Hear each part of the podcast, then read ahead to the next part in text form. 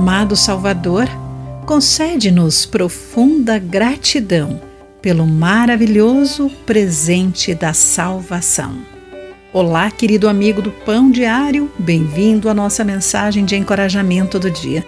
Hoje vou ler o texto de M. Butcher Pai com o título Permaneçam Firmes. Adriano e sua família são perseguidos por sua fé em Jesus no país em que vivem. Porém, demonstram o amor de Cristo em todas as circunstâncias.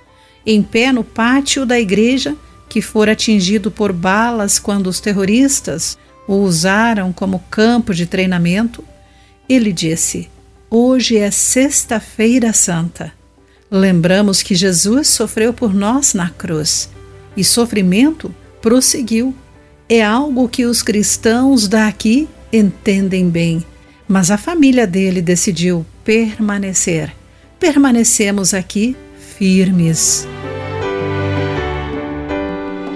Esses cristãos seguem o exemplo das mulheres que ficaram assistindo a Jesus morrer na cruz, de acordo com Marcos, capítulo 15, versículo 40.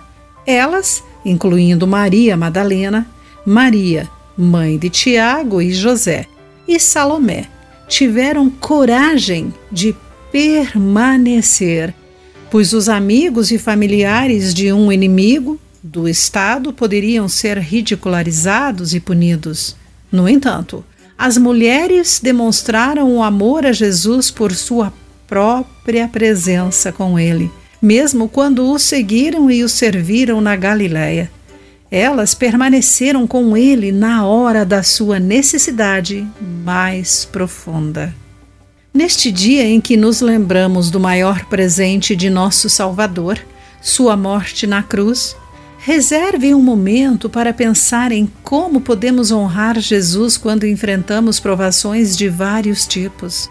De acordo com Tiago, capítulo 1, entre os versículos 2 e 4, e também nos irmãos que sofrem pela fé em todo o mundo.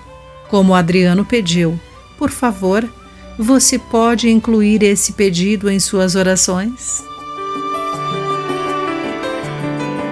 Querido amigo, o que significa manter-se firme em Cristo em sua vizinhança? Pense nisso. Aqui foi Clarice Fogaça com a mensagem do dia.